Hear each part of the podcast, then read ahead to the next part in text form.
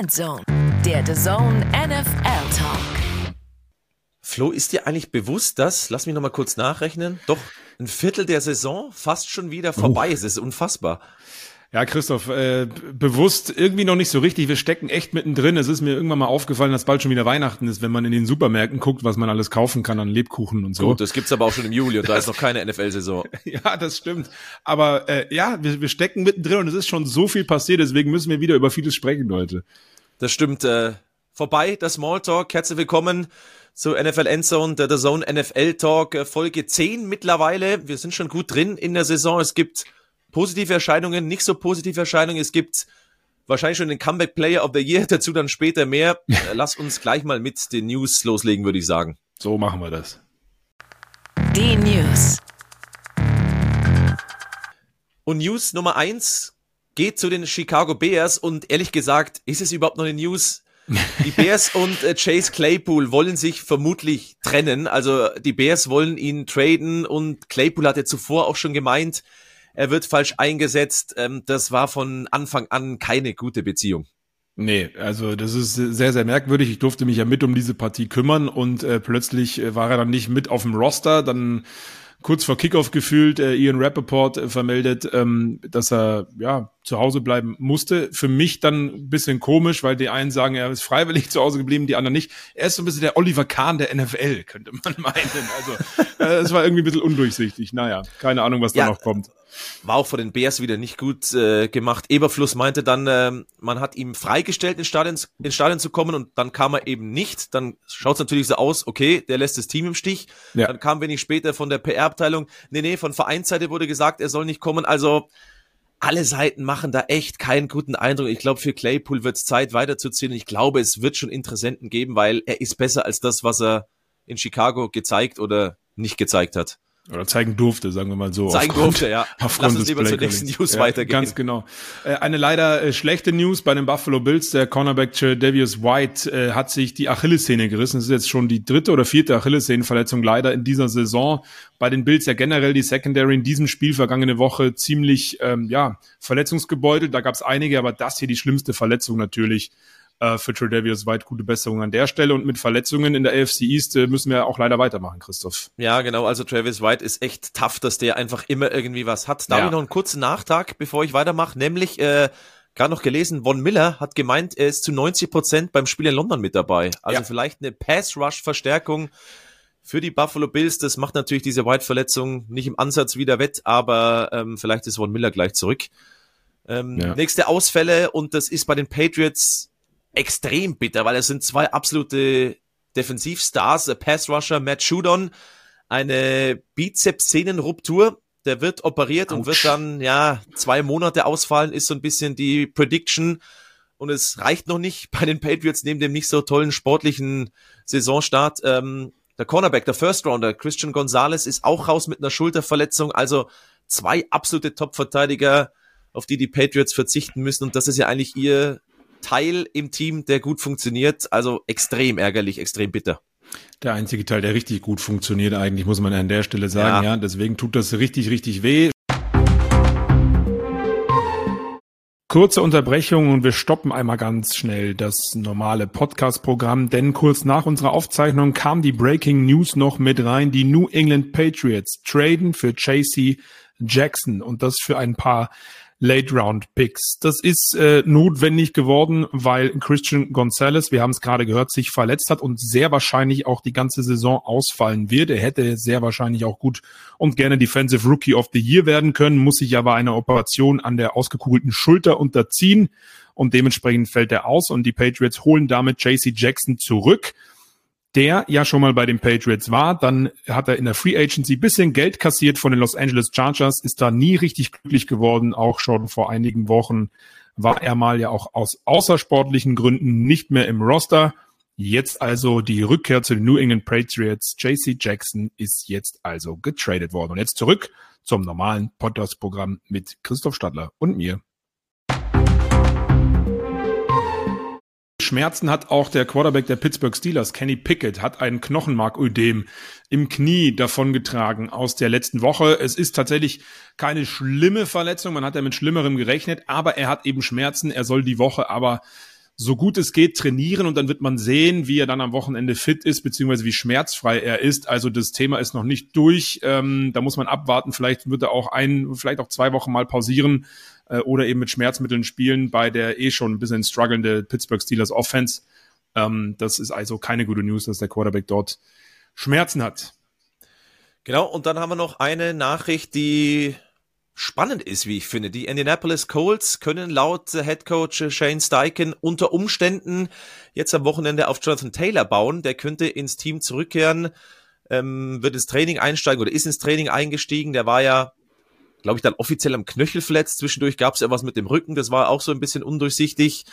Ähm, er wollte den neuen Vertrag, den wird es, glaube ich, so nicht geben, weil Zach Moss mhm. als Ersatzmann das tatsächlich sehr, sehr gut gemacht hat.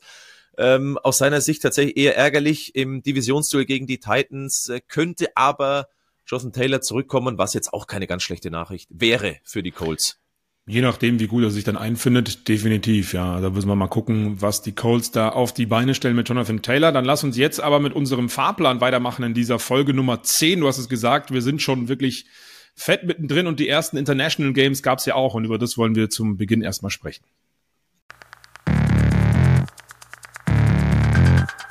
Genau, es gab nämlich Spiel Nummer eins in London in Wembley. Die Jacksonville Jaguars können doch noch Football spielen. 23 zu 7 gegen die Atlanta Falcons. Da muss man sagen, die Falcons von uns ja schon höher eingeschätzt. Mhm. Das war ein Satz mit X. Boah, das war ja. nicht gut. Ja, also fangen wir mit dem Negativen an.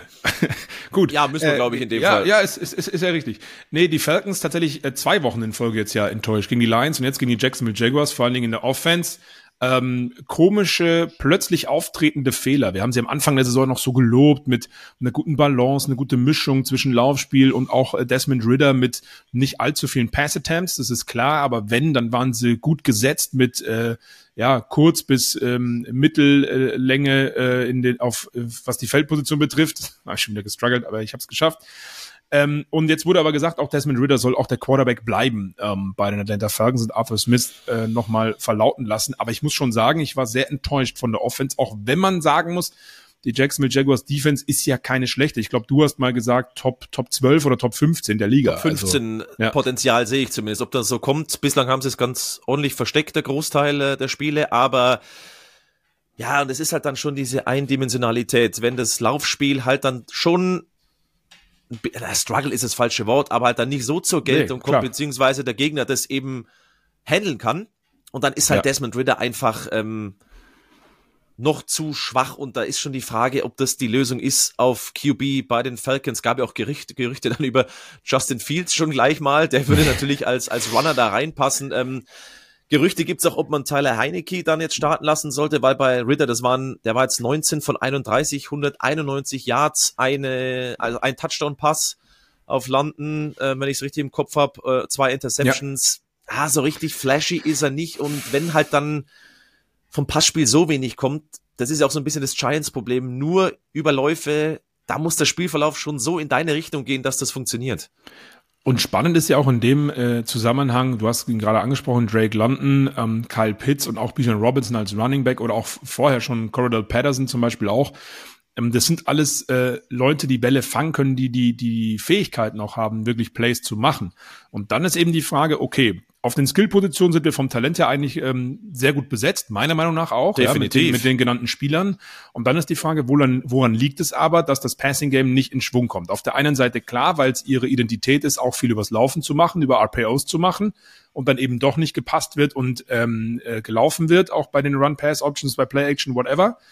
Ähm, die O-Line ist jetzt auch nicht so verkehrt. Also es ist jetzt nicht so, dass Desmond Ritter immer ultra viel Druck hat, wie zum Beispiel mhm. an Daniel Jones, der, der ja elfmal gesackt wurde jetzt am äh, vergangenen Spiel gegen die Seahawks. Also das ist auch nicht das Problem. Und dann muss man gucken, okay, ist es vielleicht doch die Passing Ability vom unserem Quarterback? Und die Fans die rufen ja auch schon nach Tyler Heinecke. Du hast das ja gerade angesprochen. Ne? Der ein oder andere Falcons-Fan hat schon gesagt, er möchte gerne Tyler Heinecke sehen, der ja immer, wenn er gespielt hat, eigentlich einen ganz guten Eindruck gemacht hat vorher. Also mit dem aktuellen Eindruck würde ich nicht glauben, dass Ritter bis zum Saisonende der Quarterback mhm. ist, weil ich habe es dann mal nachgeschaut, Drake London, Kyle Pitts kamen zusammen auf fünf Receptions für 49 Yards, also gemessen ja. an dem Talent ist es zu wenig und das müssen wir tatsächlich beobachten, ob er es vielleicht dann nicht besser kann, ob er halt dann auch nicht so dieser Game Manager ist, à la Brock Purdy, und dann wird's vielleicht tatsächlich schwierig für diese Falcons mit dieser Eindimensionalität, so spaßig das ja aus neutraler Sicht ist, wenn ein Bijan Robinson seine Cuts da läuft, das ist unfassbar, was Am doch wieder dabei mit der war. Drohne gefilmt natürlich, Gegen ne? Jacksonville, ja. Also das ist schon eine Show, aber darum geht's ja nicht um die Show, es geht um den Erfolg Nee. und da muss man echt sagen, Saisonstart eher so ein bisschen enttäuschender, muss ich sagen, dass die, die Bucks vor allem und die Saints in der Division da die Nase vorne haben. Mhm. Hätte ich so nicht erwartet, muss ich zugeben. Nee, da habe ich auch mehr erwartet, aber es ist seit zwei Wochen so ein bisschen der Wurm drin bei den Falcons da in der Ja. Offense, auch gegen die Lions. Aber lass uns auch auf die Jacksonville Jaguars kurz gucken, weil ich habe immer gesagt, für mich sind die noch nicht greifbar. Wer sind die, wer sind die Jaguars? Die sind eigentlich auch talentiert genug. Äh, da haben wir letzte Woche auch drüber gesprochen, könnt ihr gerne noch mal reinhören, auch mit Joe Vogtmann, unserem Weltmeister kurz. Ähm, und die haben es jetzt richtig gut gemacht, rein in der Offense, gutes Game Management, nur sieben Incompletions von Trevor Lawrence, ähm, ein Touchdown, okay, jetzt nicht so ultra viele Yards mit knapp über 200. Ähm, aber da war die Balance eben auf jeden Fall da und sie haben, auch wenn es die Zahlen nicht so krass sind in der Offense, dann bei 23 Punkten einfach keine Fehler gemacht. Und das ist dann eben schon mal viel wert, weil Sport ist, äh, ist, ist eine Disziplin, wo äh, Fehler eben zu Punkten für den Gegner führen und das haben die Jacksonville Jaguars in diesem Spiel eben überhaupt nicht.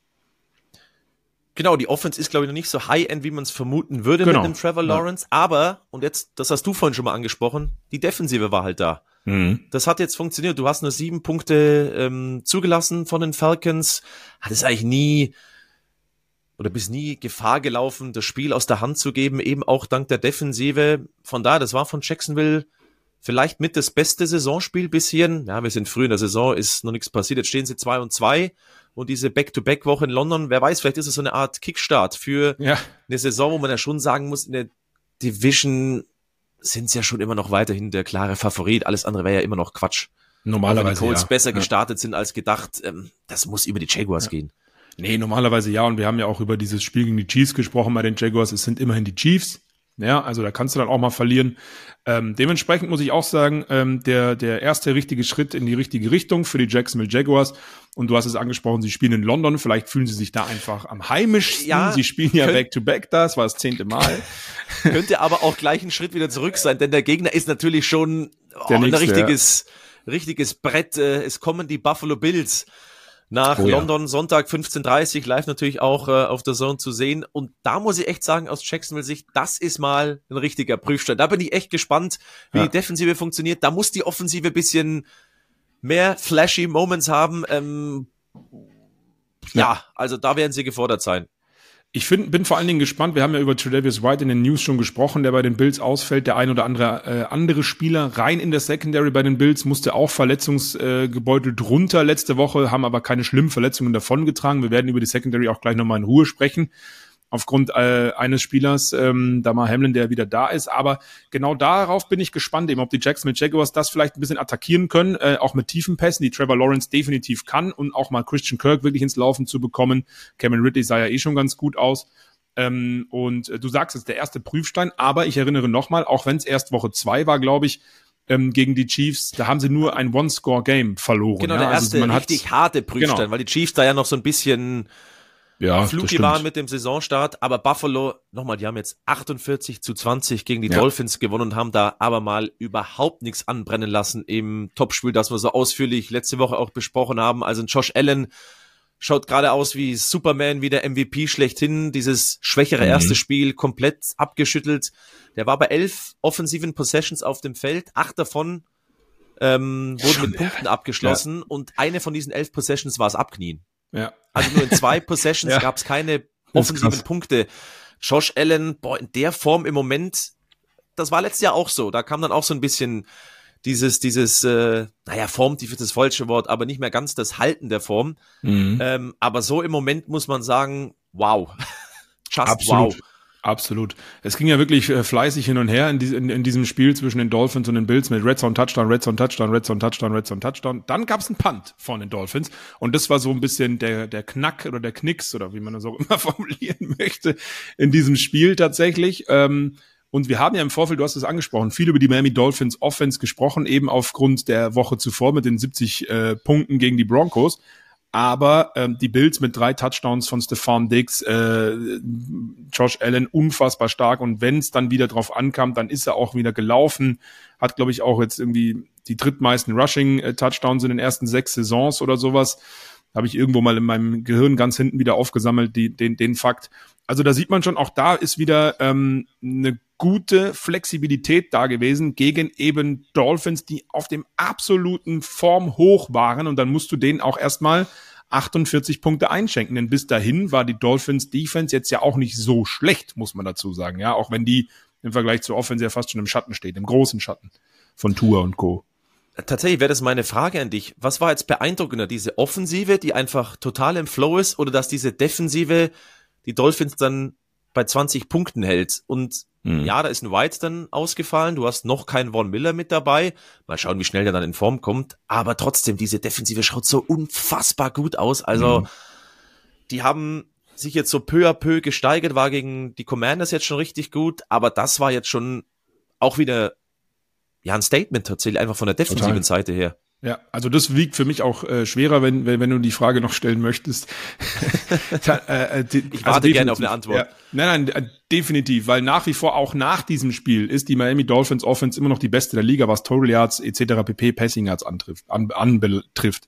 Ähm, und die Bills haben auch einfach äh, klar, da ist das eine Spiel gegen die Commanders dabei gewesen, da war es 16-6 bekommen, äh, hinbekommen schon ohne Von Miller. Sie haben Tour jetzt auch ein paar Mal einkassiert. Das musst du auch erstmal machen, die bis dato überhaupt nicht zugelassen haben. Also dieses Duell an der Line of Scrimmage zwischen O-Line Dolphins und D-Line äh, Bills haben ganz klar die Bills gewonnen. Deswegen ist das für mich der Schlüssel gewesen, ähm, dass sie die Dolphins bei nur 20 Punkten gehalten haben und am Ende mit ihrer Offense eben ähm, ja ihr alltägliches äh, gezeigt haben, was sie halt können, was sie letztes Jahr gezeigt haben und damit, dementsprechend sind sie dann irgendwann davon marschiert mit 48-20. Also das wiegt für mich schon schon schon schwerer, ja noch dazu sagen, bei Miami, die O-Line war ein bisschen angeschlagen. Ja. Connor Williams, der Center, eh schon raus. Äh, Teron Armstead dann im zweiten Viertel verletzt raus. Das tut natürlich weh, aber trotzdem, das soll die Leistung von Buffalo gar nicht schmälern. Ich muss zugeben, Terrell Bernard ist für mich im Moment so ein bisschen dieser heimliche MVP in einer unfassbar starken Defensive. Aber was der gerade spielt, ich meine, gegen Commanders war sensationell. Da hat er, glaube ich, alles dabei gehabt. Was hat er?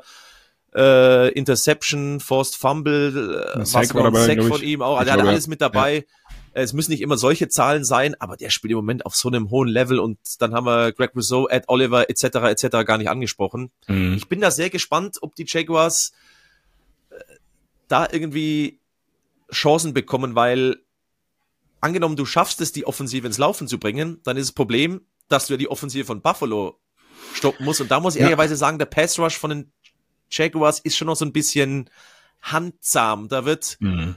Josh Allen gegen Josh Allen wird, glaube ich, ein schönes Duell sein.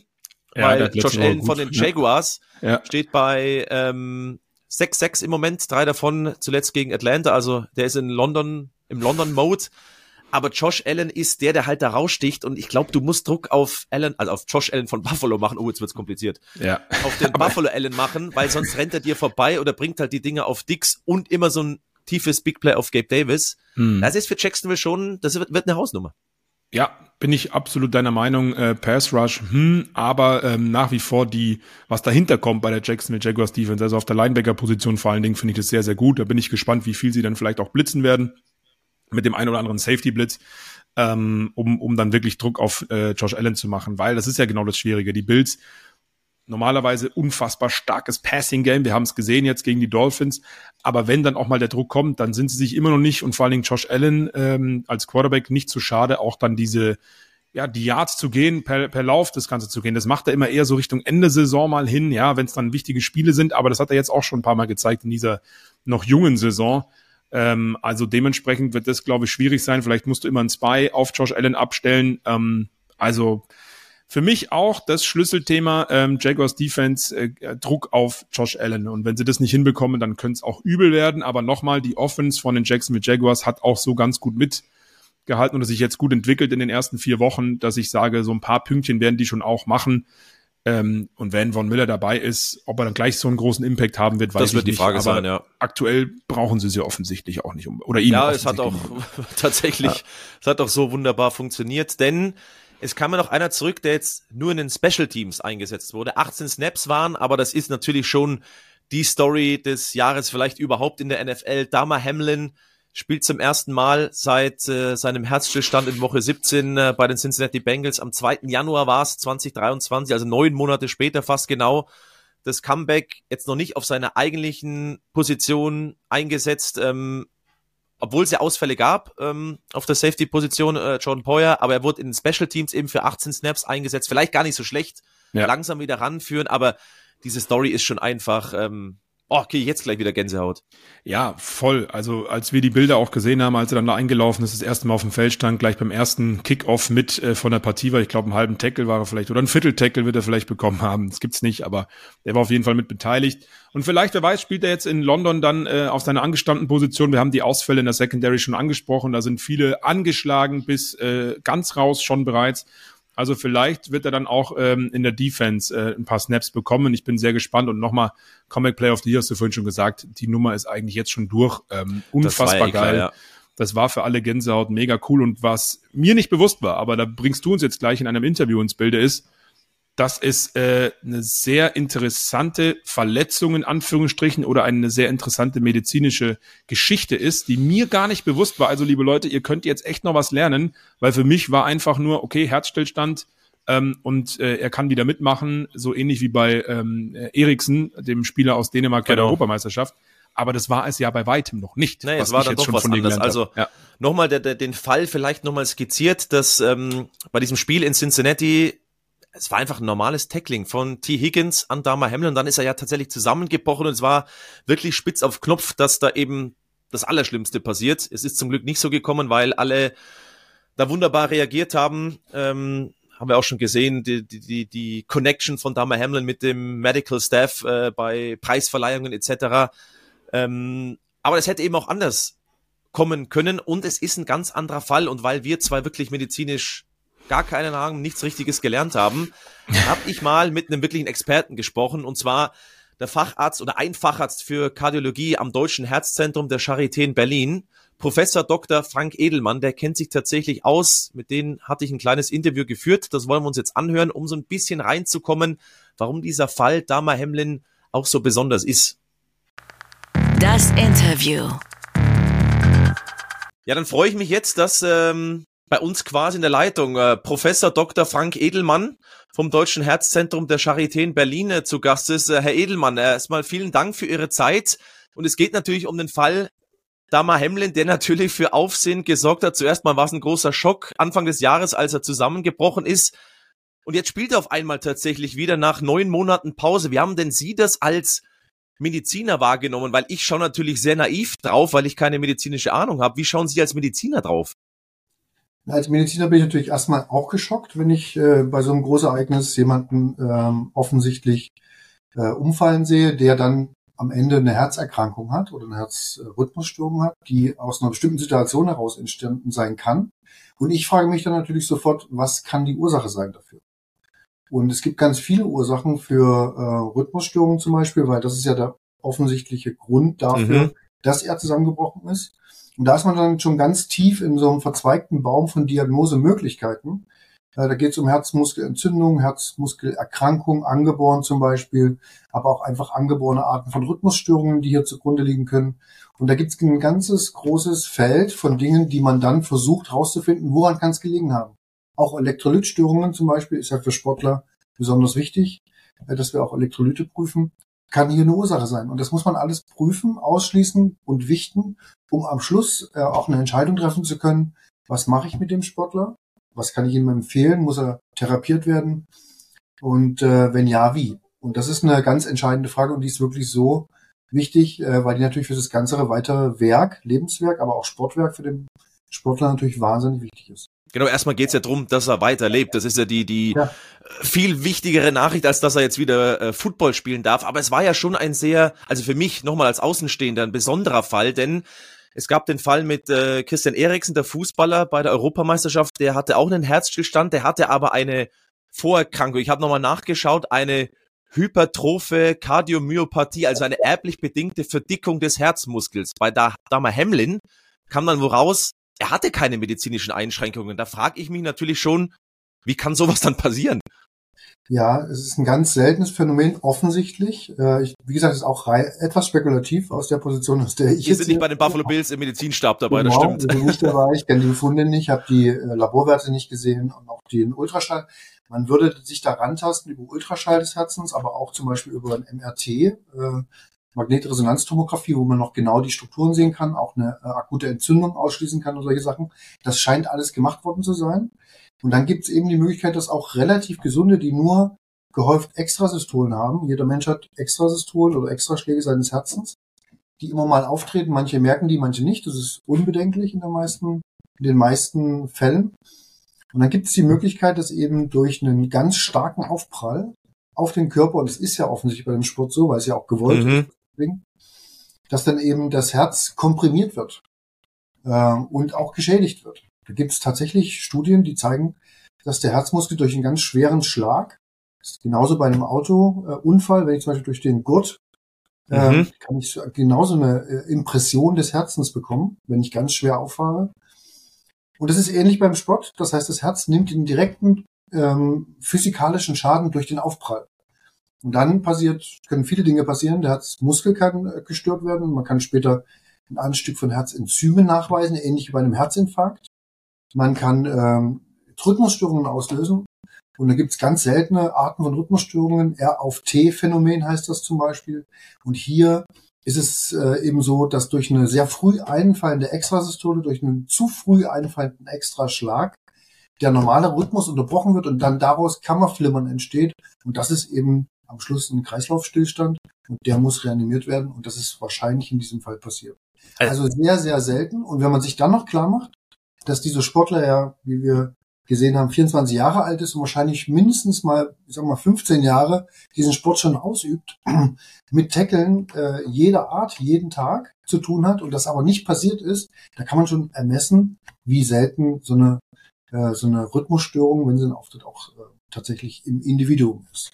Es ist schon, es ist schon Wahnsinn. Also er war 24, als passiert ist. Im März wurde er 25. Gott sei Dank konnte er den Geburtstag dann, dann miterleben. Also der Auslöser ist tatsächlich also Auslöser für den Herzstillstand ist tatsächlich ein harter Treffer auf die Brust in dem Fall. Also es könnte mir auch passieren, in welchem Zusammenhang auch immer, ich könnte quasi einen harten Schlag auf die Brust bekommen und könnte einen Herzstillstand bekommen, wenn es ganz schlecht läuft natürlich, Wahrscheinlichkeitsrechnung. Wenn es schlecht läuft und es ist wirklich nicht sehr wahrscheinlich, wenn keine, gar keine anderen Ursachen da sind, ist es, ist es möglich, es wird beschrieben in der Literatur, ähm, und äh, deswegen ist die Wahrscheinlichkeit am Schluss eine Art Ausschlussdiagnose, und das scheint ja hier gewesen zu sein bei mhm bei ihm, bei dem Sportler. Ähm, aber es ist ein sehr seltenes Phänomen. Also es ist unwahrscheinlich selten. Und so dass Sie wahrscheinlich damit nicht in Berührung kommen. Ich hoffe. Ich hoffe, ich hoffe auch nicht. Und äh, ich spiele aber zum Glück auch nicht Football. Nein, aber es ist, es ist wichtig zum Verständnis. Es ist so unwahrscheinlich, dass es äh, eben äh, auch in der Literatur zum Beispiel hier keine klaren Empfehlungen gibt. Sonst, wenn das wahrscheinlich wäre, müsste man alle Sportarten, die das beinhalten, mhm. und da zähle ich auch Boxen dazu, äh, natürlich verbieten jede Kontaktsportart müsste dann ja verboten werden. Und daran sieht man, dass es die Wahrscheinlichkeit so gering ist, dass man es als sehr unwahrscheinlich ansieht. Und dann wiederum ist es ein extrem seltenes Phänomen. Und wenn es einen dann mal erwischt, ist es ja zum Glück auch in einem Setting passiert. Und da muss man auch sagen, das ist halt tatsächlich im Berufssport eher so, dass da natürlich auch sofort medizinische Hilfe Absolut. da ist, man innerhalb von wenigen Sekunden bis Minuten handeln, agieren kann, dass keine bleibenden Schäden entstehen. Und man hat es ja auch gesehen, er ist jetzt wieder einsatzfähig, kann jetzt seinem Sport wieder nachgehen und scheint unbeeinträchtigt zu sein. Ich habe dann mich natürlich auch ein bisschen eingelesen. Der Fachbegriff ist dann wohl Commotio cordis, also ein lateinischer Begriff. Und auch da habe ich so ein bisschen gelesen, in den USA gibt's wohl 15 bis 20 Fälle pro Jahr. Ich weiß nicht, ob ich da einer einer, einem Mythos auferlegen bin. Ähm, und es soll vor allem bei jungen Menschen eintreten, Durchschnittsalter so 14 Jahre. Warum ist es gerade bei Jungen? Und für mich kommt die Zahl, also für mich persönlich nochmal als Laie sehr hoch vor, wenn ich ehrlich bin. Wie viele Millionen Einwohner hat die USA? Ja gut, das ist ein guter Punkt. Da haben Sie mich schon erwischt. Ja, da sind wir prozentual dann in einer ganz anderen Range. Da haben Sie ja. vollkommen recht.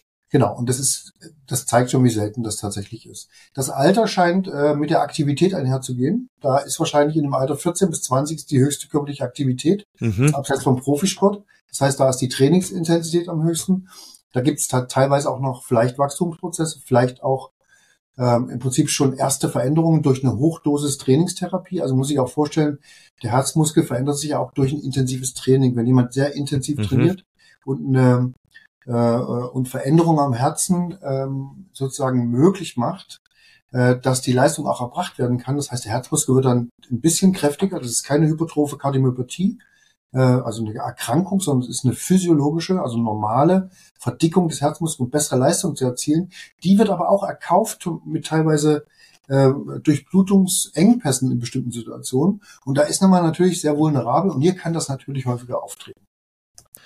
Ich habe so den Fall tatsächlich jetzt gerade in der NFL ehrlich gesagt noch nie mitbekommen, ohne jetzt natürlich alles zu wissen. Ich habe dann auch da ein bisschen nachgelesen. In der NHL, also der Eishockey-Liga, hm. gab es dann wohl mal einen Fall, ein relativ bekannter Verteidiger, Chris Pronger, hat einen Schlagschuss und die kommen doch mit einer hohen Anzahl an kmh auf einem zu auf ähm, die Brust quasi bekommen, einen Schlagschuss ähm, an, an den Körper bekommen, Oberkörper.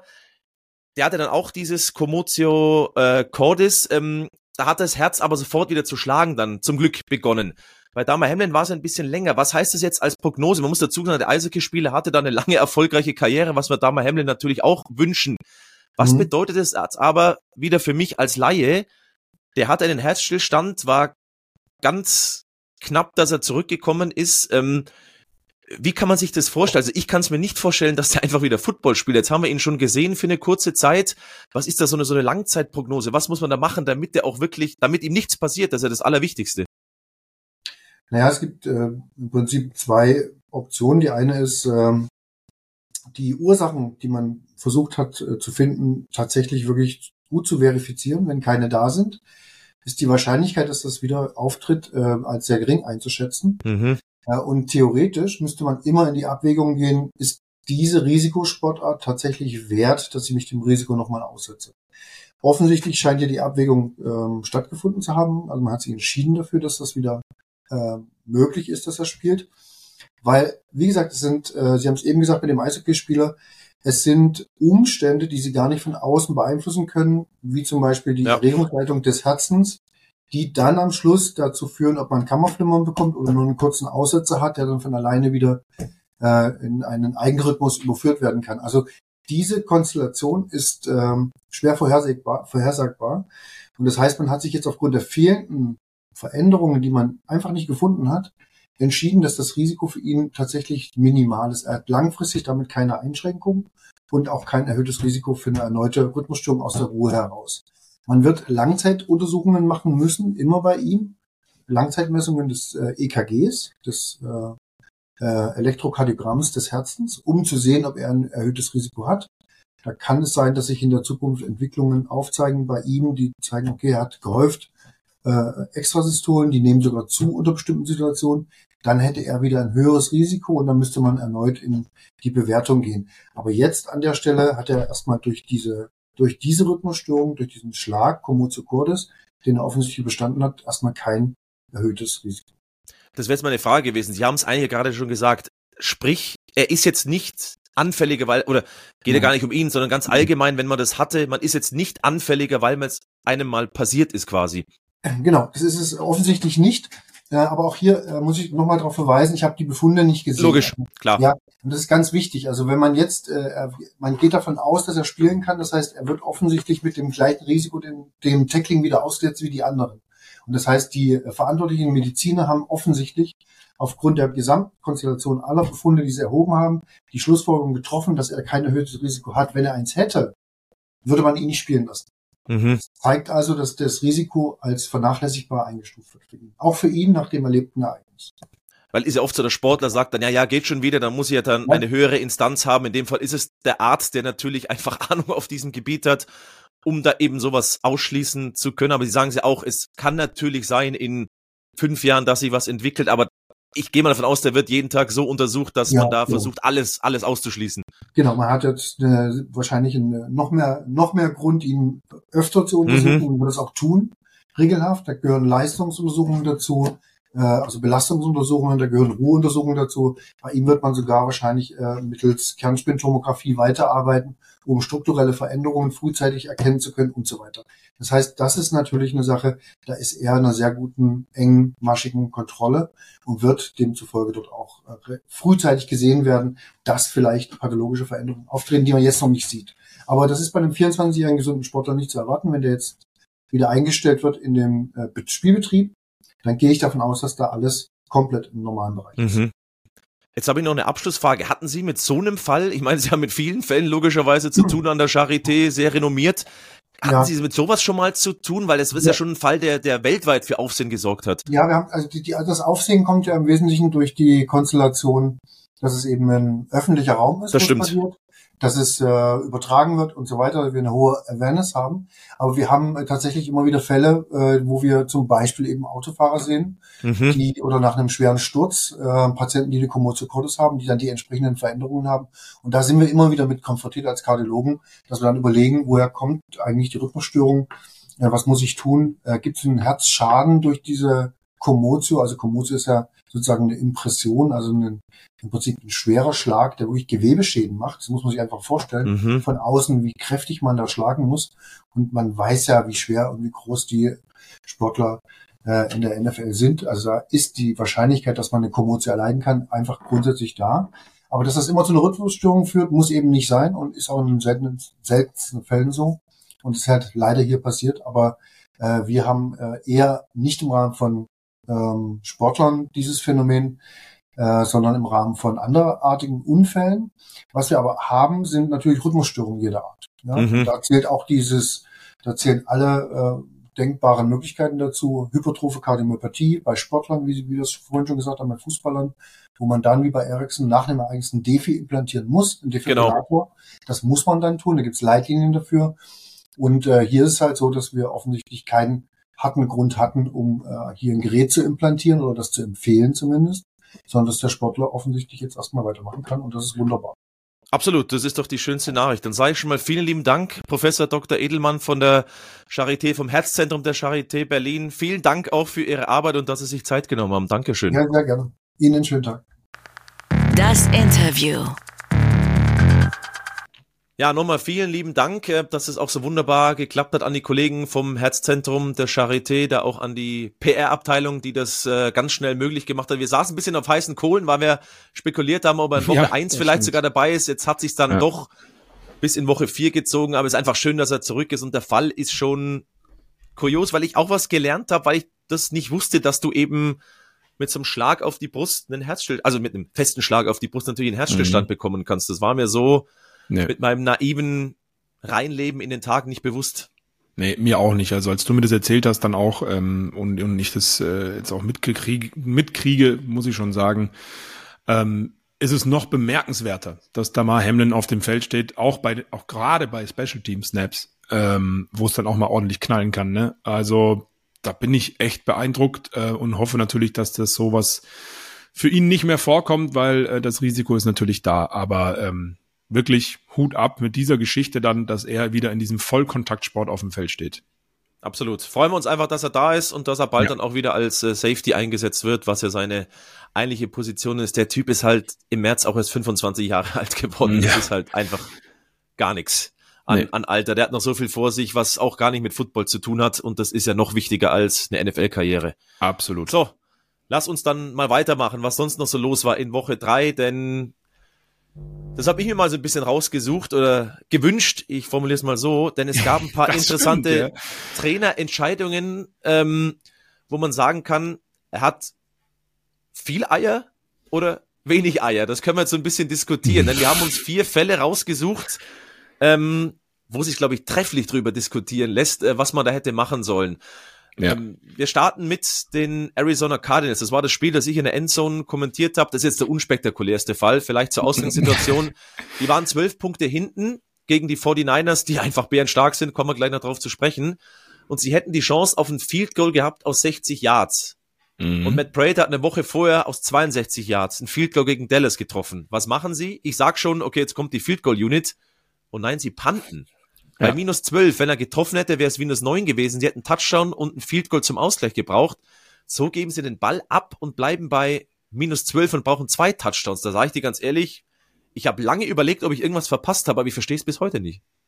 Ja, ich bin beide bei deinem Gedankengang. Ich habe tatsächlich auch, ich saß ja auch mit äh, im, im Büro sozusagen bei der NFL Endzone und habe äh, das natürlich verfolgt und dachte so, ja, Christoph, äh, auf jeden Fall ein valider Punkt und dachte dann im nächsten Moment, okay, vielleicht ist es irgendwie ähm, ein Thema wegen Wetter, Wind im Levi Stadium. Das ist ja so eine offene Schüssel quasi, ähm, muss man ja dazu sagen. Und da dachte ich auch, vielleicht hat es irgendwie damit zu tun, aber das können wir natürlich aus der Ferne nicht so beurteilen. Grundsätzlich hätte ich es natürlich auch versucht. Ähm, da bin ich absolut bei dir. Aber irgendwas wird sie dazu verleitet haben zu sagen, äh, lieber nicht. Ähm, und äh, aber du hast ja auch einen richtigen und wichtigen Punkt angesprochen. Stichwort Feldposition, wenn es schief geht. Also wenn man puntet oder wenn es schief geht, äh, da ist jetzt nicht so der Riesenunterschied. Aber das wäre meine einzige Erklärung gewesen, irgendwie zu sagen, ins Levi Stadium, da hat es ein bisschen gezogen wie Hechtsuppe. Ansonsten was mich halt wirklich irritiert hat, weil Prater hat halt eine Woche vorher so eins gemacht. Wenn der jetzt in der ja, Woche genau. vorher ja. drei vergeben hätte, hätte ich auch gesagt, oh, ist vielleicht gerade nicht so die Zeit dafür, aber na gut, ähm, es hätte, sind wir ganz ehrlich, am Spielverlauf nichts geändert. Mhm. Ähm, die Niners sind im Moment in der eigenen Welt unterwegs, aber da war ich schon, schon etwas irritiert und interessiert, wie da die Entscheidung war. Ja. Lass uns zu drei Fällen noch kommen, wo es, glaube ich, ein bisschen kontroverser ist. Denn die LA Chargers und Brandon Staley, diese vierten mhm. Versuche, es bleibt weiter eine interessante Geschichte. Auch da kurz die Ausgangssituation. Die Chargers sind an der eigenen 36-Yard-Linie, also in der eigenen Hälfte, Vierter und Eins, und sie spielen ihn aus und dann gibt's einen Turnover und Downs. Ja. Und da muss ich sagen, sagen also zu welchem Zeitpunkt ist er noch entscheidend, muss man auch noch dazu sagen wann das war. Ne? Da ist ja da ist das, das Game on the line sozusagen. Ja, genau. Es war so zum ja. Spielende hin. Das, richtig, das, richtig. Das wäre wichtig zu sagen. Ja. Ähm, also ich mag ja Risiko, aber ist das nicht schon fast viel zu viel des Guten von Brandon ja. Staley? Er mag ja. vierte Versuche. Ähm, sie sind da fünf von acht, also die Bilanz ist schon sogar ganz gut, aber da ist doch das Risiko viel, viel, viel zu groß. Mhm. Also es ist ja auch in die Hose gegangen. Ja, eben, ich wollte gerade sagen, es ist ja auch schief gegangen und am Ende sind sie wieder, das ist ja Back-to-Back-Woche jetzt passiert, ähm, mit einem blauen Auge davongekommen. Das war die Woche vorher genauso, da sind sie auch für den vierten gegangen, da war es, glaube ich, noch nicht so weit fortgeschritten, das Spiel wie jetzt am Wochenende. Ähm, aber da hat es auch nicht geklappt und am Ende haben sie das doch noch gewonnen und das zweimal. Also das war jetzt wirklich zweimal unfassbares Glück für die ähm, Los Angeles Chargers. Und ich mag das Risiko eigentlich, muss ich sagen, den vierten Versuch auszuspielen, aber nicht im vierten Viertel, wo gerade eigentlich der Stand der Dinge ist, okay, wir werden das wahrscheinlich gewinnen und die haben nicht mehr zu viel Zeit, jetzt hier wirklich zu antworten. an der eigenen 36, du und gibst dann, ja genau, und dann fast eben eine Red Zone Opportunity fast ja, schon mit einem Play. Richtig. Und dann eben in der eigenen Hälfte, ähm, da muss ich sagen, boah, das war keine gute Entscheidung und auch er hat sich ja nochmal dann ein bisschen erklärt dazu und gesagt, ja, vielleicht war es diesmal nicht so die beste Idee, aber am Ende des Tages haben sie halt beides gewonnen. Da muss man dann die Defense wieder am Ende loben, ne? Aber also er wird sowieso ein bisschen kritisch beäugt aktuell. Also das ist und er ist ein, ein Analytics Guy, also der darauf ähm, viel Wert legt oder eine hohe ja. Meinung dann von hat, wenn das Department ihm das so weitergibt. Aber ich, wenn es an der anderen 36 gewesen wäre, okay, bin ich völlig dabei. Aber mhm. an der eigenen Game on the Line, kurz vorm Ende, du hast eh schon oder bist wieder dabei, Spiel gegen die Raiders herzuschenken, finde ich mutig ja. tatsächlich und ja, geht irgendwann mal in die Hose. Das sage ich jetzt schon mal. ja, Darauf können wir, glaube ich, warten. Also brauche ich eigentlich nichts mehr weiter zu sagen. Äh, sie sind einfach, und das habe ich gerade eben schon gesagt, mit einem blauen Auge sowas von davon gekommen, weil das kann echt in die Hose gehen. So, dann lass uns zu Fall Nummer drei kommen. Das ist auch ein Jawohl. Vierter und Eins. Ähm, und zwar die Chicago Bears. Ohne ja. die Bears geht's da nicht. Das ist drei Minuten vor dem oh. Ende. Diesmal sage ich gleich die Zeit mit dazu. Es steht 28, 28. Es ist im Vierter und Eins an der Denver 18 Yard Linie. Also beim Gegner an der 18 Yard Linie. Vierter mhm. und eins. Sie spielen es aus. Mhm. Es gelingt ihnen nicht. Es ist Turnover und Downs. Sie nehmen also nicht das Field Goal, die drei Punkte gehen in Führung, sondern müssen den Ball abgeben. Mhm. So. Head Coach Flo Hauser. Was ja. hätten Sie gemacht? Ähm, ich hätte das Field Goal gekickt, weil, wenn man es weiter, wenn ich es verfolgt habe, danach gab es dann das Field Goal von den Denver Broncos, was am Ende für den Sieg gereicht hat, weil sie dann mhm. danach die Bears einen unfassbar hektischen Drive hinlegen mussten, logischerweise, um vielleicht nochmal in Field Goal Range zu kommen. Was passiert? Sie schmeißen die Interception. Ähm, ja, und da verstehe ich es auch nicht. Du hast die, du hast den Zeitpunkt angesprochen und Vierter und Eins, ja, das macht dir immer vielleicht das Playbook ein bisschen auf, wenn du sagst nur ein Yard oder so und auch mit dieser lauflastigen ähm, und gut bestückten Offense der Chicago Bears, wenn es drauf ankommt, nur ein Yard zu schaffen. Bin ich absolut dabei. Aber nicht, wenn es unentschieden steht, du noch kein fucking, Entschuldigung, Spiel gewonnen hast ähm, und, und, und dann das einfach äh, äh verkackst. Also da muss ich echt sagen, nimm das Field Goal und ähm, vertrau auf deine Defense. Ich meine, die Broncos haben es danach eh nur in Field Goal Reichweite auch geschafft. Dann wäre es vielleicht noch in die Overtime gegangen, weil äh, ein Touchdown hätte ich den Broncos in dem Moment vielleicht eh nicht mehr zugetraut, ja. Also da muss ich auch echt sagen, da war ich sehr, sehr verwundert, dass sie dafür aus, äh, ähm, äh, dass sie dafür gehen. Äh, ich habe das Spiel da mit, mit kommentiert und habe dann auch ähm, unserem Leiter der Sendung aufs Ohr gesagt, Achtung, die gehen jetzt dafür und hab, war schon sehr verwundert. Äh, und dann hat es einfach nicht funktioniert. Also das war wirklich ähm, wie bei nackte Kanonen, da gibt's diesen, diese eine Szene, wo sich alle an die Stirn klatschen. Jo, mache ich jetzt auch. genau. Das war nicht gut, Chicago. Nicht ja, gut. Vor allem, ich habe nochmal nachgeschaut, ähm, Vierter und Eins in den Positionen ist ja Analytics oft vierter Versuch ausspielen. In dem ja. Fall mit der Situation war es wohl so, dass die Analytics sagen, Field Goal Versuch nehmen. auch noch. Also ja wäre jetzt spannend gewesen, wenn ähm, wenn es bei Brandon Staley ah, passiert, ja, wenn die Chargers haben Bi-Week, das ist das Gute, der kann sich das alles in Ruhe nochmal anschauen. Ja. Ähm, aber ja, ich bin da auch bei dir. Ich hätte auch das Field Goal genommen, weil jetzt ist die Broncos Offense auch nicht über alle Zweifel erhaben, dass du weißt, du bekommst auf jeden nee. Fall, also gibst nicht Patrick Mahomes den Ball. Vielleicht kann man so sagen. Ähm, ich fand es auch interessant, dass du dann eben den, den Ball abgeben musst. Extrem bitter, extrem bitter. Und dann kommen ja. wir noch zum vierten Fall, weil es ganz spannend. Die Chicago Bears spielen diese Woche Thursday Night Football 2.15 live auf der Zone gegen die Washington Commanders. Und auch da gab's für mich eine äh, Situation, die ich überhaupt nicht verstanden habe. Also die Washington Commanders, starker Auftritt, muss man sagen. Super erholt ja, von der Bills-Niederlage, starker Auftritt gegen die Eagles. Und du gleichst mit dem letzten Drive in der regulären Spielzeit das Spiel aus. Sam Howell bekommt's hin, den Mitspieler in der Endzone zu finden. Du gleichst aus und dann ist, oder könntest ausgleichen. Du bist minus mhm. eins in der Situation noch. So muss man es richtig ja, sagen. Ein Punkt und dann fehlt, hast du ja. die Frage, Extrapunkt oder Two-Point-Conversion. Ron Rivera hat sich für den Extrapunkt erzielt. Es ging in die Overtime. Sie haben es verloren, weil sie mit dem Three and Out gestartet sind in der Verlängerung. So, und jetzt, da fahre ich dich erstmal gar nicht, da haue ich meine Meinung raus, denn Ron Rivera hat gemeint, sie waren platt ähm, äh, das hätte nicht mehr geklappt, wo ich sage, äh, gut, in der Overtime war er wieder topfit oder was und eine Two-Point-Conversion, du musst jetzt nicht übers Feld rennen, aber nimm mhm. doch diese Two-Point-Conversion, probier sie, um Nein. die Eagles zu schlagen. Du spielst gegen ein absolutes Top-Team in der Overtime, die Wahrscheinlichkeit ist zu gewinnen.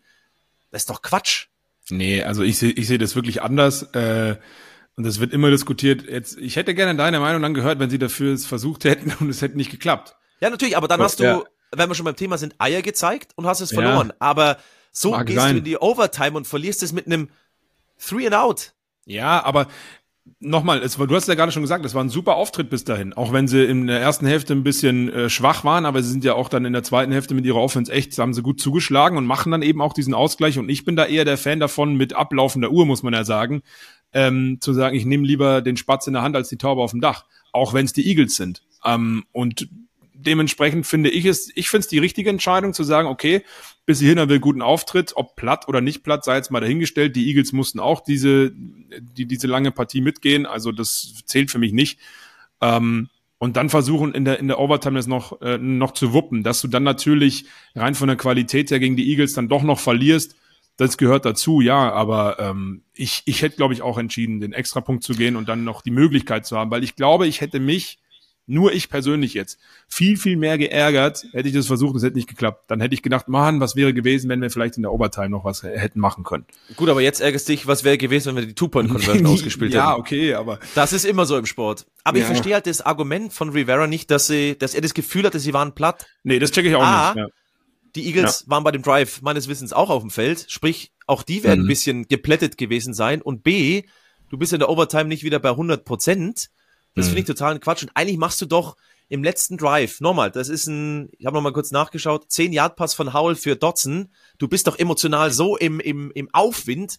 Da kickst du doch nochmal dieses eine Play hin für die Two-Point-Conversion, mhm. dich da nochmal ja, zu belohnen dann und dann kannst du in die Eistonne steigen. Also, ja. nee, da finde ich, das finde ich zu, gerade in solchen Top-Spielen, das finde ich zu, zu, zu wenig, um solche Teams zu schlagen. Da musst du Risiko eingehen und dann verliere ich lieber mit minus eins, aber so finde ich es in der Overtime, dann mhm. eben mit einem Three and Out zu starten, nee, das, das würde mich mehr ärgern, sage ich dir ganz ehrlich.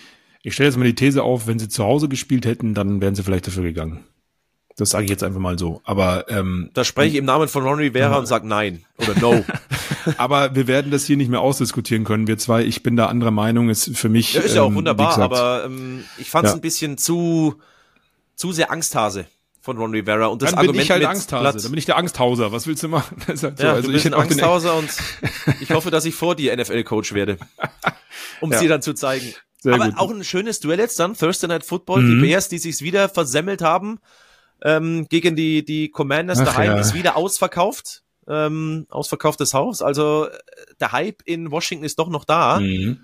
Ähm, Würde ich mal sagen, Washington schon der Favorit. Die Ja, Bears, ja, ja. gibt's da Sieg Nummer eins? Äh, eher nein, oder? Nein, nein, nein. Also das sehe ich ganz genauso wie du. Äh, die Commanders mit mit dem mit dem äh, Spiel jetzt gegen die Eagles, äh, du hast es gesagt, rehabilitiert nach diesem Desaster gegen die Bills, sehr sehr stark und die Bears, sorry, also ähm, brauche ich jetzt nicht nochmal wiederholen, was ich vorhin schon gesagt habe. Ihr habt das Ja. Spiel auch alle gesehen und die Bears, vielleicht konzentrieren sie sich wirklich darauf, Nummer eins und Nummer zwei Pick overall zu bekommen im Draft, den sie aktuell innehaben mit 0-4. Ähm, nee, nee, nee, nee. Also wenn die das, wobei ich auch, dann da darf ich noch schnell einen Einwurf machen, weil an der Stelle äh, ähm, Justin Fields sah bis zu der Interception und diesem, dieser komischen Entscheidung, den vierten Versuch auszuspielen, echt sehr, sehr stark aus. Da war ich verwundert, das war wirklich sehr, sehr gut. Ähm, ich meine, auch 28 Punkte musste er erstmal machen, auch wenn es die Broncos Defense war. Äh, ähm, deswegen, das sah auch nicht schlecht aus, auch stark verbessert zur Vorwoche.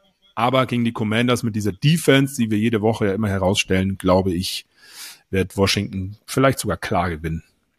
Ja, lass uns überraschen. Also Donnerstag auf Freitagnacht, ähm, wenn ihr das dann hört, müsst ihr eigentlich nur noch ein bisschen vorschlafen. Also, Genau. ihr hört's am Freitag, dann müsst ihr das Real Life schauen. 2.15 Uhr äh, geht's los, live auf der Zone. Freue ich mich tatsächlich drauf. Vielleicht Ja. kann das Justin Fields ja so ein bisschen konservieren, weil besser als in Woche 1, 2 und 3 ist er und in Woche 4, das sah dann mehr so aus wie Mhm. zur zweiten Saisonhälfte der letzten Spielzeit. Genau so ist Lass es. uns nochmal zu zwei anderen Krisenteams kommen, Ja. denn da, ich sag's jetzt ganz salopp, ist die Kacke am Dampfen. Ähm, die New England Patriots, ähm, ui, ähm, muss man echt sagen, das ist, also sie waren der Außenseiter in ihrer Division, das haben wir ja gesagt. Aber der Saisonstart war jetzt, ähm, ist bescheiden noch das richtige Wort, der war einfach nur Mhm. schlecht. Sie haben 3 zu 38 gegen die Cowboys verloren, das war die höchste Niederlage für Bill Belichick, äh, sie stehen jetzt eins und drei, also dritte Niederlage im vierten Spiel. Okay, die Niederlagen waren gegen Philadelphia, Miami und Dallas, aber das interessiert ja dann trotzdem keinen mehr, wenn du nur am Verlieren bist, fast nur am Mhm. Verlieren bist. Was Ja. ist los in New England, in Massachusetts? Das ist eine sehr, sehr gute Frage. Und da ist die andere Frage, die ich mir stelle, ist Bill Belichick immer noch unantastbar? Das ist ja das, was mich dann mal auch interessiert. Ähm, weil wir haben vorhin schon mal die Defense angesprochen, die jetzt zwei herbe Verluste hinnehmen müssen mit Christian Gonzalez und Matthew Judon. Ähm, die sieht immer noch so weit, so gut aus. Aber auch die gegen die Cowboys hat eklatante Lücken stellenweise. Die haben diese, dieses Hin und Her von den Cowboys auch mal Play-Action. Dak Prescott ist ein paar Mal gescrambled. Tony Pollard sowieso gelaufen. Auch der Dowdle ein paar, ein paar Snaps. Ähm, sehr, sehr gut ausgesehen. Das haben sie überhaupt nicht verteidigen können, obwohl sie im Pass-Rush letzte Saison so, so gut waren. Das hat überhaupt nicht funktioniert und in der Offense äh, reicht es überhaupt nicht, funktioniert gar nicht als Mhm. Aussage, sondern da war wirklich, ja, ich weiß gar nicht, was ich dazu sagen soll, weil man, man überlegt ja immer, liegt es nur am Quarterback, wie wir vorhin auch gesagt haben bei den Atlanta Falcons, ähm, Mac Jones, ja, er sah überhaupt nicht nach einem Quarterback aus in vielen Situationen, aber dass er das kann, hat er ja dann doch immer mal wieder auch gezeigt. Nicht umsonst auch im Pro Bowl mal dabei gewesen, ja. Aber ähm, ich weiß nicht, was das Problem ist, ob es das Playcalling ist, ob Bill Belichick vielleicht irgendwann mal an seinem Zenit angekommen ist.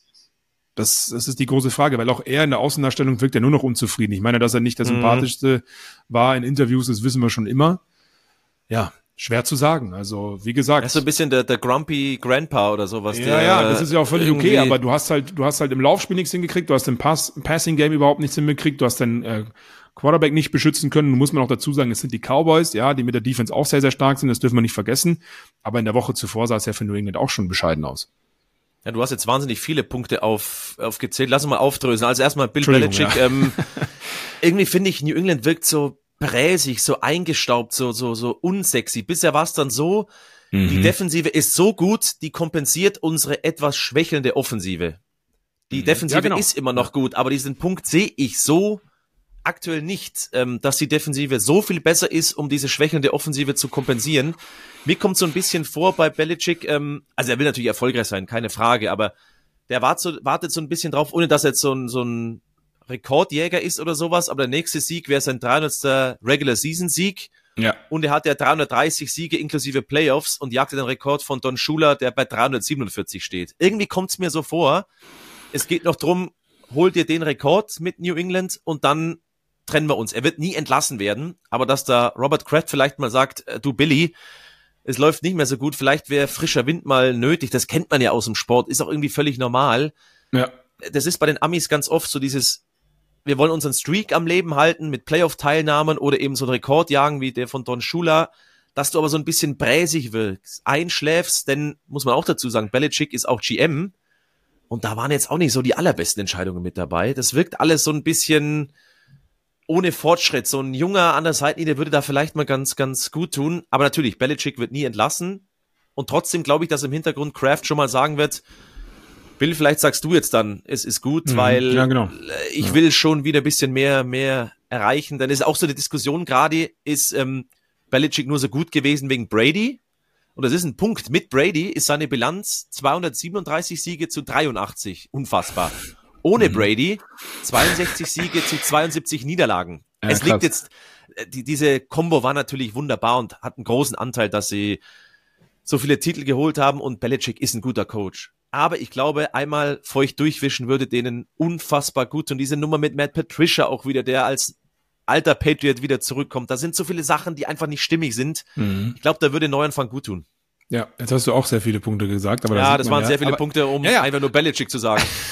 aber, aber da sieht man ja genau, was da, was da falsch läuft, ne? muss man immer ganz klar sagen. Und du hast es angesprochen mit dieser starken Defense und unter Bill Belichick.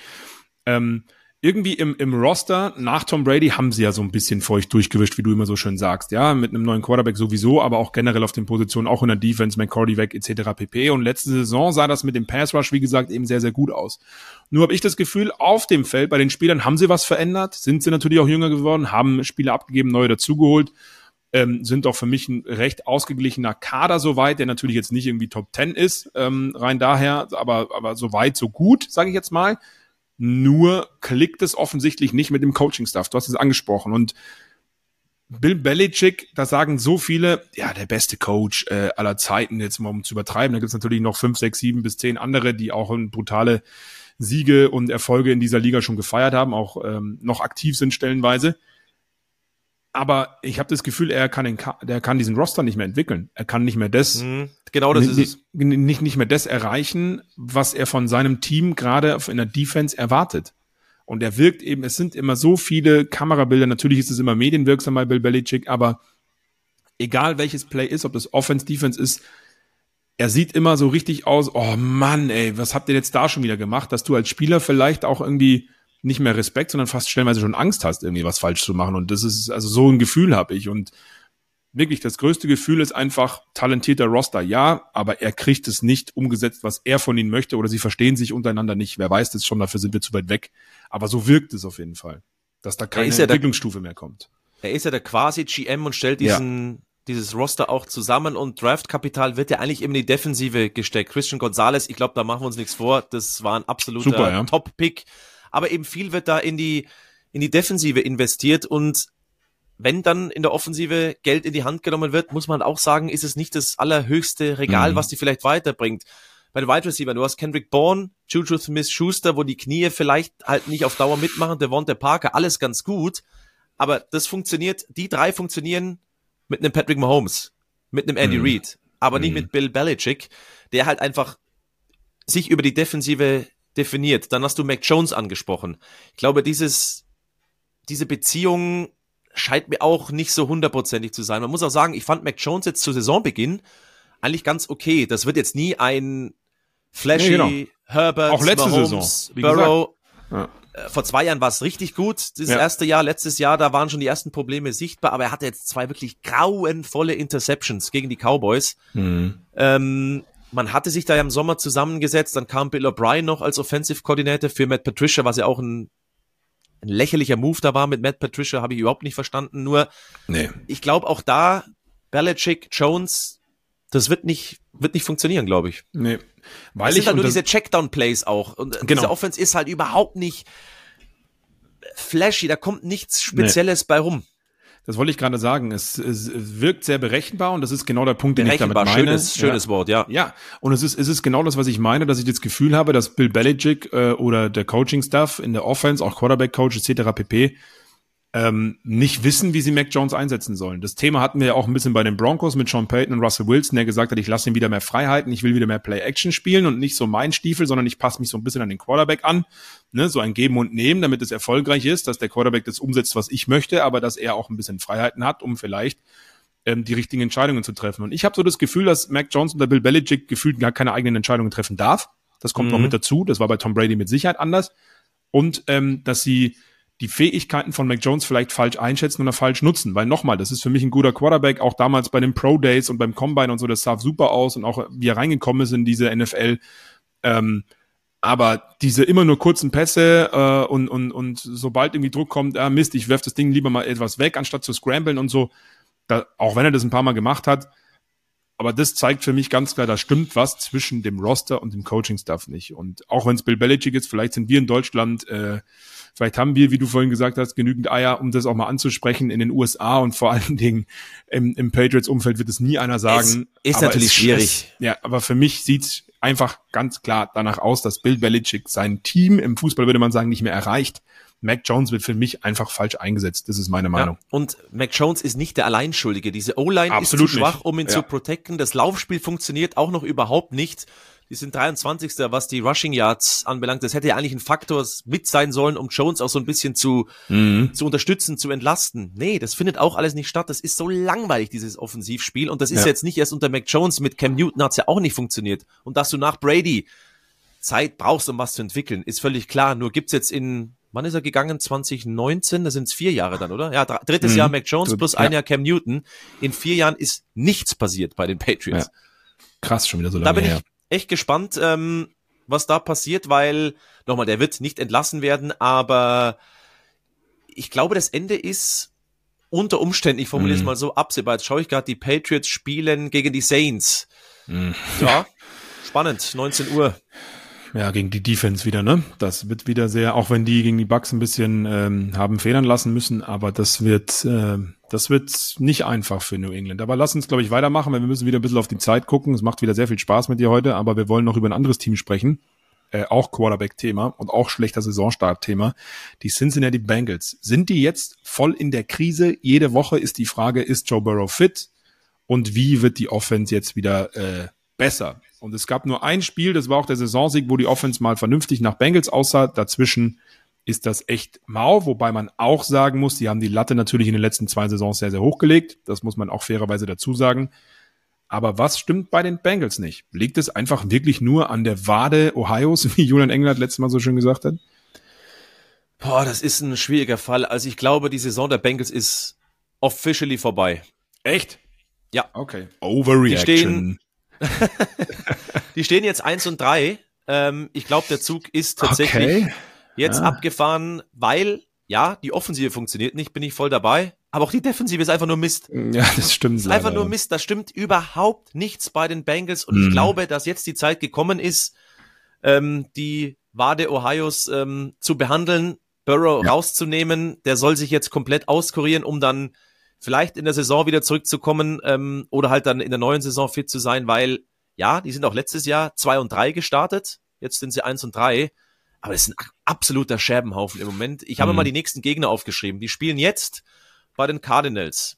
22.05 Uhr. Mm, ja. Gibt's dann in der NFL Endzone zu sehen. Das ist Cardinals ja. wunderbar, bisher überrascht, aber das ist machbar. Dann aber Seattle, du hast Bye es geht nach San Francisco und gegen Buffalo. Na, Halleluja. Na, schön, gute Nacht, Also ich glaube, für die Bengals ist die Saison einfach jetzt over and out.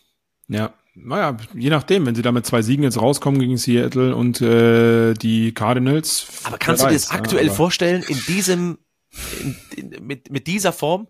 Ich habe einen spannenden Punkt letztens äh, mit, mit, mit einem Freund von mir diskutiert, ähm, wegen Joe Burrow und seiner Verletzung und dann auch gesagt, wenn die jetzt mal einfach nur in die Saison wieder reinkommen wollen mit einem weiteren Saisonsieg, dann lass ein Spiel, das eine Spiel, den Backup-Quarterback spielen.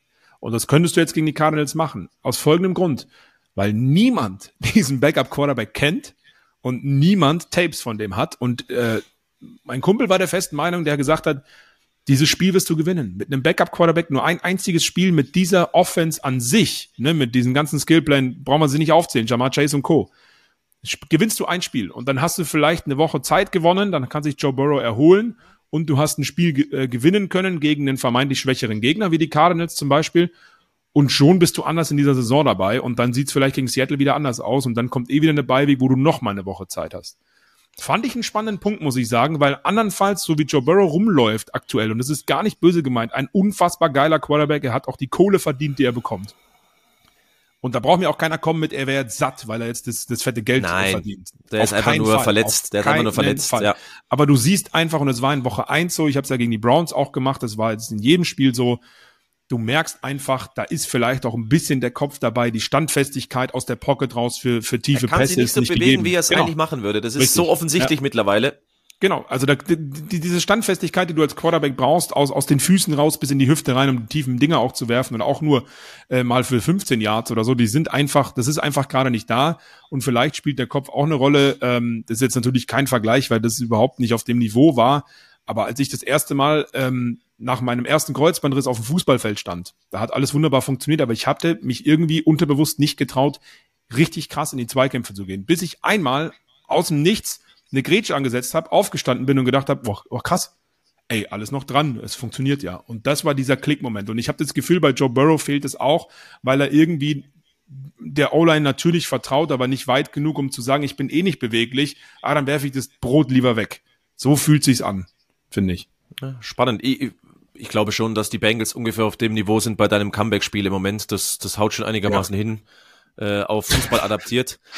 Ähm, ja, Ja, ich bin gespannt. Ja. Vielleicht sollte man Jake Browning jetzt einfach mal probieren. Die haben mickrige 49 Genau. Punkte in der Offensive. Barrow hat zwei Touchdown-Pässe. Der muss jetzt einfach mal eine Woche, mindestens mal eine Woche raus oder du rettest dich in die Bye-Week. Okay, wenn sie jetzt zweimal gewinnen, weil für Zach Taylor geht's ja auch so ein bisschen um den Job. Aber nee, ich hatte Aber was die hältst du von ja der sehr, sehr These? hoch.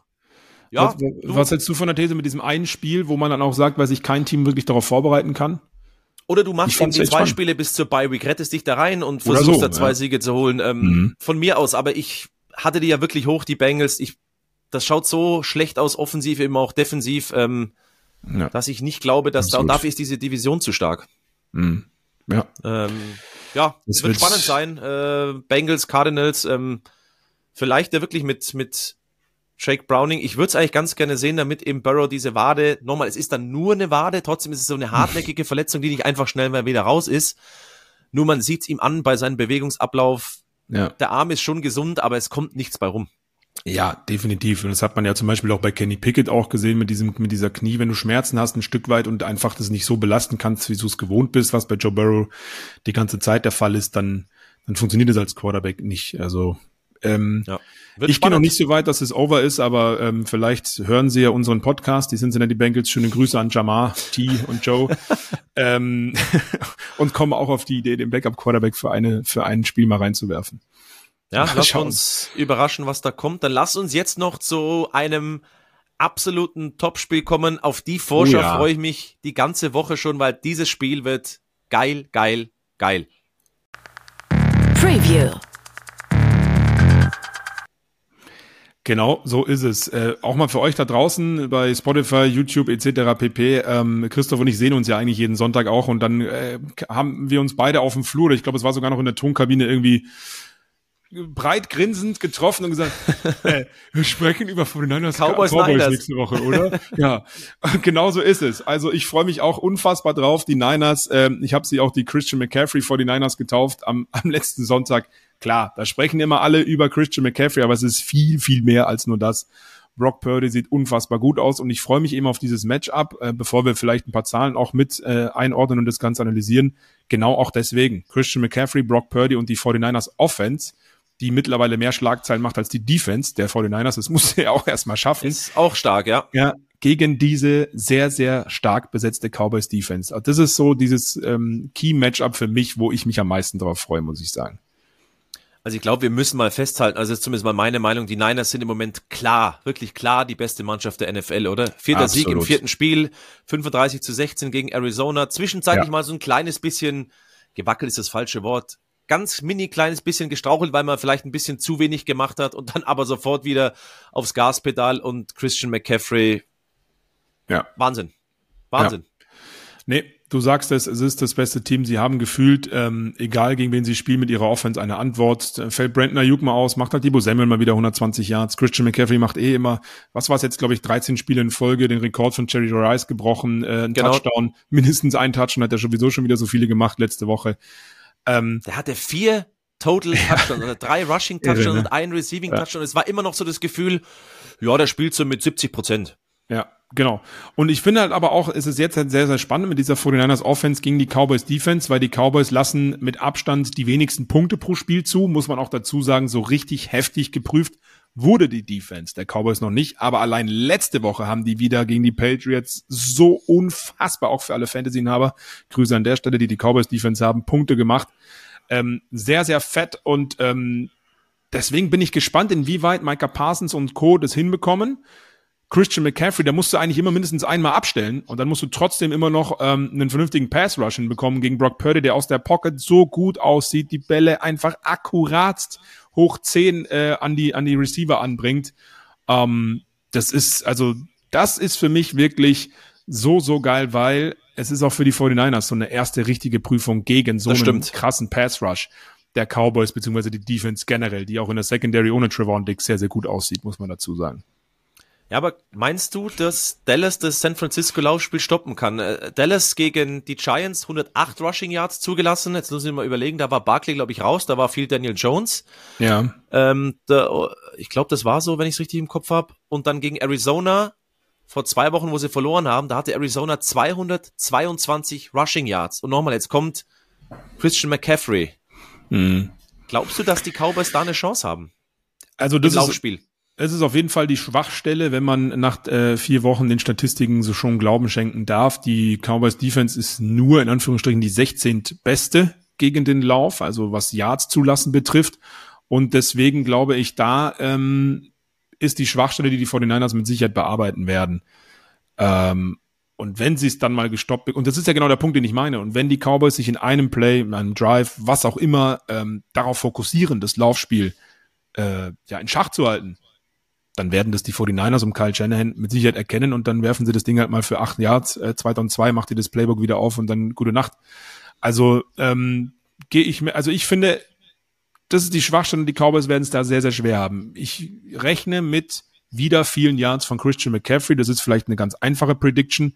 Aber wenn die Cowboys ein Ding machen sollten, dann genau daran in dieser Woche arbeiten, weil der Rest von der Cowboys Defense, Pass Rush an sich und auch Secondary in eine, in eine, in eine Man Coverage, in 1 gegen 1 Duellen, auch wie gesagt ohne Trevon Dix, da sehen sie sehr, sehr gut aus. Vielleicht können sie dann den Fokus auf das Laufspiel verteidigen legen und dann sieht es insgesamt schon wieder schwieriger aus für die 49ers. Und ich muss mich korrigieren, bei den Giants, bei diesem 40-0-Sieg der Cowboys gegen die Giants war Barkley schon mit dabei. Ich hatte mal nachgeschaut. 51 Rushing Yards, Daniel Ja, Jones gut, hat aber- 43. Aber es endet am Ende des Tages auch nichts. Sie haben Ja. trotzdem über 100 Rushing Yards zugelassen. Es sind halt Ja. dann nur die Giants und die Niners Eben. gehen nicht mit einem Whitewash nach Hause. Also werden nicht zu null. Egal wie das Spiel ausgeht, sie werden Punkte aufs Board bringen, denn Mhm. ähm, Purdy hast du angesprochen, der hatte eine Incompletion, der schaut so abgewichst aus. Es ist wirklich eine, eine Show. Natürlich hast du eine gute O-Line, die dir Ja. Zeit verschafft, aber der Typ wirkt so abgewichst. Das ist, es ist wirklich, man wartet ja immer auf dieses Spiel, wo er einmal vielleicht mal zwei Picks kassiert oder sowas. Könnte vielleicht gegen die Cowboys schon Ja. passieren.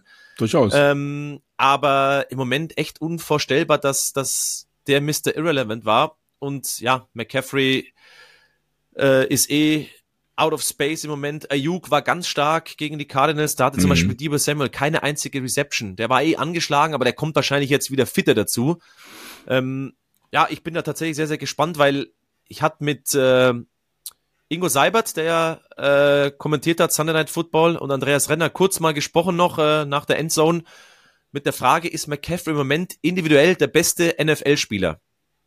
Ingo als ehemaliger Running Back war ein bisschen Klar. biased, aber jetzt, schau dir auch die Quarterbacks mal an. Ja. Mahomes hat jetzt zum Beispiel mal kein gutes Spiel. McCaffrey ist für mich im Moment, gerade Anfang Oktober jetzt gesehen, Mhm. individuell der beste Spieler der NFL. Ja. Punkt. Gehe ich mit. Gehe ich absolut mit. Definitiv. Ingo Seibert, klar, natürlich als äh, Running Back. Aber äh, nee, Vollgas, weil, wie Andreas gesagt. hat zu, Recht gesagt, wir sind eine Quarterback-Liga, vollkommen klar. Er wird wahrscheinlich, ja. Trotz, er könnte machen, was er will, er wird nicht MVP werden. Trotzdem ist er für mich im Moment, wie, wie gut das ausschaut, der beste Spieler der NFL. Ja, er hat letzte Saison immerhin ja auch ein Spiel gehabt mit einem äh, Receiving, einem Rushing und einem Passing Touchdown. Also das Ja, könnte ja, er zur Not, eben. zur Not auch. Aber nein, ähm, absolut, weil er ist der Punktelieferant, er ist der Yards-Lieferant der 49ers. Alles läuft über ihn, aber das Spannende ist halt, und das hast du gerade schon gesagt, oder wir beide schon ein bisschen an, angeschnitten. Wir waren vorhin bei der, bei der, bei der Offense ähm, der Patriots, die ist viel zu berechenbar. Die der 49ers ist unberechenbar, genau aus diesem Grund. Weil Pre-Snap-Motion, dann geht Christian McCaffrey doch rechts, links neben die O-Line, stellt sich mit als Receiver auf. Ähm, wenn Purdy genügend Zeit bekommt, dann macht er Checkdown-Pässe, kurze Yards. Die, die gehen nicht immer nur auf die Big Plays.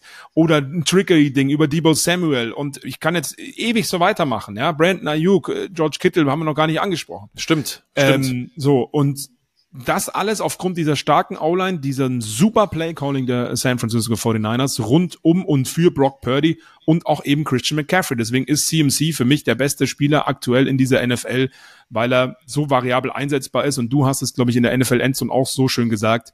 Der kam einfach immer durch. Da war immer nach zwei, drei Yards einer dran. Er hat immer einen Tag, mindestens einen Tag hat er immer gebrochen. In jedem Lauf, gefühlt zumindest. Vielleicht nicht in jedem, aber ich sag mal in acht von zehn.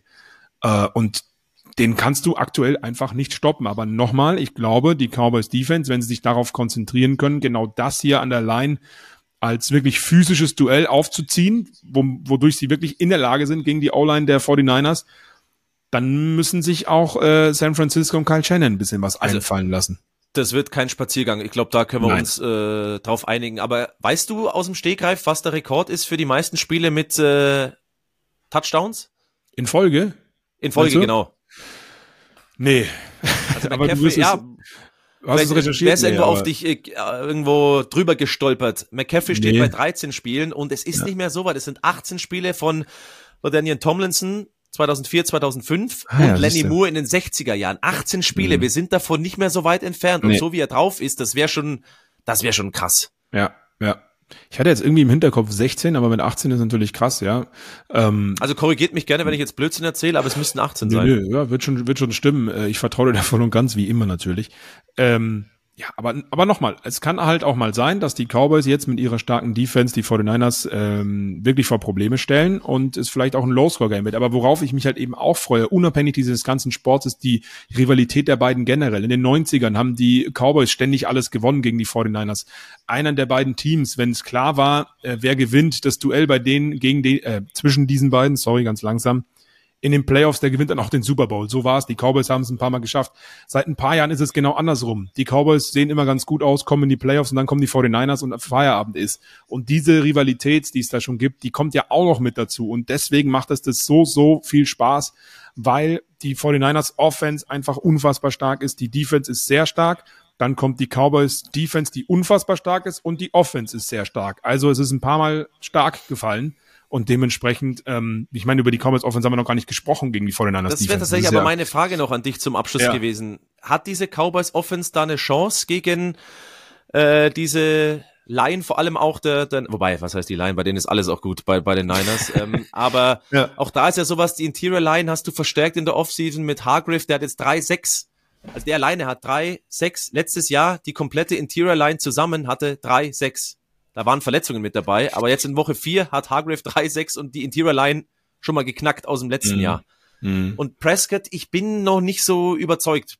Bleibe ich weiterhin dabei. Nee, verstehe deinen Punkt. Ähm, wenn man es wirklich in diesem Duell direkt vergleicht, ist auch die Cowboys Offense klar schwächer als die der 49ers. Das ist, das ist glaube ich, Fakt. Alleine schon wegen CMC. Ähm, aber ich glaube auch da, Dak Prescott es, es wird immer schnell drauf geklopft, aber ich finde, es sah jetzt nicht so schlecht aus. Ähm, oder beziehungsweise falsch angefangen. Ich finde, es sah variabel genug aus. Also auch Tony Pollard, der jetzt vielleicht gar nicht mal so die gro großen Zahlen aufgelegt hat bis hierhin, ja. Aber ich meine, die haben viele Punkte gemacht. Die haben 38 gegen die Patriots gemacht, gegen die Defense. Klar, haben wir gerade schon drüber gesprochen, war nicht gut. Die haben die Giants vermöbelt. Ähm, das musste auch erstmal alles machen. Also so leicht wird's für die 49ers Defense, glaube ich, auch nicht. Ich weiß nicht, wie du das siehst, auch wenn ich Oder die ein bisschen weiter vorne sehe. Oh, das wäre natürlich, wow, das wäre ein Revenge-Game, wow, das wäre, Ei, da war ich noch gar nein, nicht. Nein, nein, nein, Spaß, Spaß beiseite. Ähm, Geil. Ich ja. bin gespannt. Das ist auch ein Prüfstein für die, für die ähm, Dallas Offensive.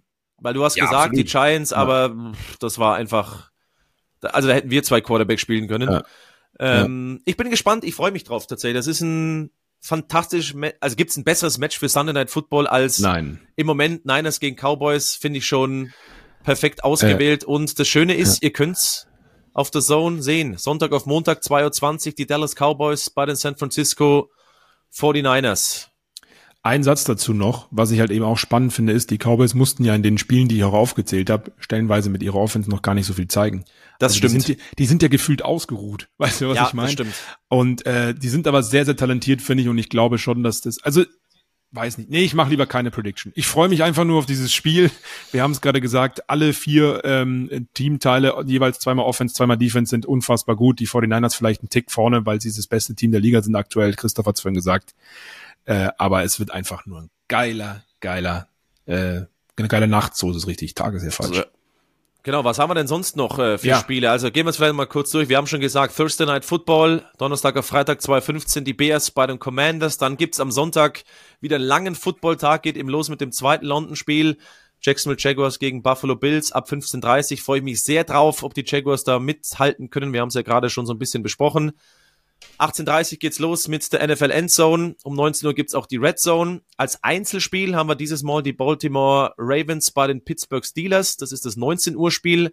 Und um 22.25 Uhr die Kansas City Chiefs bei den Minnesota Vikings mit Flo Hause, habe ich vorhin gehört. Also Nadine, alles auf Deutsch ja. kommentiert. Und Nadine, genau. die dann hoffentlich wieder gesund ist. Ähm, Sunday Night Football, eh klar, Cowboys gegen Niners haben wir es, glaube ich, oft genug angesprochen. Und zum Abschluss auf Monday Night Football die Packers bei den Raiders, Montag auf Dienstag 2.15 Uhr. Ich find's echt ein richtig schönes Programm mit coolen Spielen. Ja, Absolut richtig, absolut. Und ich freue mich, dass du oh, in der NFL Endzone... Arbeiten müsste, wenn ich nicht ja, arbeiten müsste, einfach daheim nur sagen, schauen. Du bist in der NFL Endzone als Moderator diesmal wieder da. Wir, wir wechseln uns ja alle zwei Wochen ab. Ähm, und du hast, glaube ich, eine ganz gute Woche erwischt. Also das sind echt ganz coole Spiele. Ähm, und ich werde auf jeden Fall, glaube ich, ab 15.30 Uhr irgendwo bei der Zone rumhängen und mir das Spiel vorher schon angucken, Jacksonville gegen Buffalo, auch wenn ich eigentlich erst um 22.25 Uhr dran bin, da kannst du Gift draufnehmen. Also ich werde irgendwo, ich werde irgendwo auf den Keks gehen, ich werde mir irgendwo ein Räumchen suchen und alles gucken, was vorher geht. Ich freue mich wieder sehr auf Woche 5 bereits, liebe Leute. Bald ist schon wieder Weihnachten. Ich sag's nochmal. Ja, ich hole mir jetzt Lebkuchen. Sehr gut, dann, lass es dir schmecken. Ähm, melde ich mich mit einer Lebkuchenvergiftung am ja. Sonntag. nee, so natürlich nicht. Nein, nee. nein. Aber Vielen lieben Dank euch fürs ja. Zuhören, Zuschauen. Gerne kommentieren, abonnieren. Was gibt's genau. noch? Likes da lassen, bewerten, 5-Sterne-Bewertungen. Schaut auch Haben einfach wir mal zu. Nichts dagegen. Flo, danke dir. Dann sehen wir uns am äh, Sonntag spätestens und Vielen euch Dank noch dir, äh, ja. ein schönes äh, NFL-Wochenende Nummer 5, auf das es viele Punkte und geile Spiele gibt. Endzone, der The Zone NFL Talk.